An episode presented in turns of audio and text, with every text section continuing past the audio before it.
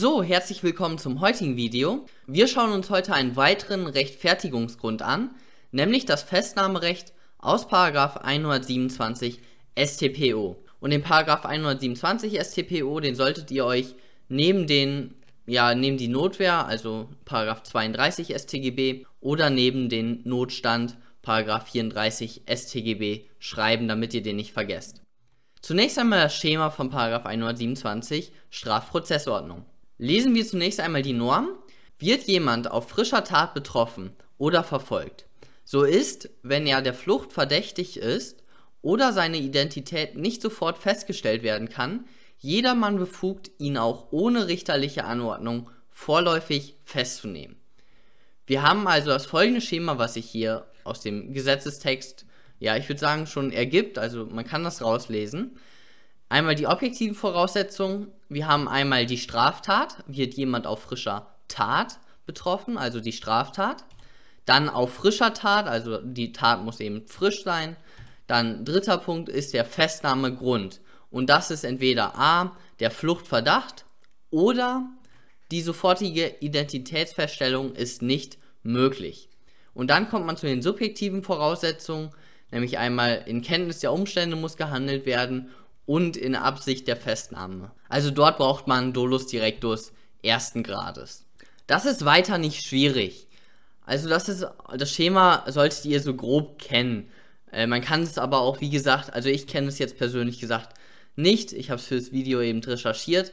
In der Klausur würde ich das am Hand des Gesetzestextes, ja, vielleicht will ich einen Punkt vergessen, aber ich würde es versuchen, mir am Gesetzestext herzuleiten. Da muss man nicht alles auswendig lernen. Und der zweite Punkt, und das ist eigentlich die einzige Sache, die ihr zu dem 127 StPO wissen müsst, das ist nämlich das Problem Straftat. Das, was ich jetzt hier rot gemacht habe. Die erste objektive Voraussetzung. Und zwar ist es strittig, ob hier eine tatsächliche Straftat vorliegen muss oder ob ein Tatverdacht reicht. Wir gucken uns das an einem Beispiel an. A läuft in der Innenstadt. Er sieht, wie die B vor C wegläuft, zumindest denkt er, dass B vor C wegläuft. Er schöpft den Verdacht, dass die B vom C etwas gestohlen hat und hält diese fest. Der A, der weiß gar nicht, ob hier eine Straftat vorliegt, er schöpft nur den Verdacht und hält aufgrund dieses Tatverdachts jetzt die, die B fest. Und ist das jetzt von 127 StPO gedeckt? Das ist das Problem, das müsst ihr zu 127 StPO wirklich kennen. Das Schema kann man sich aus dem Gesetzestext mehr oder weniger ableiten. Dieses Problem solltet ihr aber kennen. Und jetzt, Problem reicht der Tatverdacht aus. Die erste Ansicht sagt natürlich, natürlich reicht ein Tatverdacht aus. Und das hier ist die andere Ansicht, also nicht die herrschende Meinung. Und das Argument dieser Ansicht ist, dass der Täter würde sonst das Risiko tragen, dass eine tatsächliche Straftat vorliegt. Also man möchte den, den der festhält, dem möchte man etwas ja, schützen, der, der möchte ja etwas Gutes tun, der möchte ja äh, helfen, dass ein Täter gefasst wird. Und da sollte man dem, der helfen möchte, der soll eben geschützt werden. So, und die herrschende Meinung, die sagt natürlich das Gegenteil. Nämlich, es muss eine tatsächliche Straftat vorliegen. Und dieser Ansicht würde ich auch in der Klausur folgen, weil die hat auch die deutlich besseren Argumente. Und die schauen wir uns jetzt an und die solltet ihr ja euch entweder herleiten können in der Klausur. Das ist möglich, aber man kann auch vielleicht ein, zwei Argumente behalten. Das erste Argument ist natürlich, wir gucken uns Paragraph 127 StPO an, wird jemand auf frischer Tat betroffen. So, und dann das offensichtlichste Argument ist natürlich, hier steht Tat.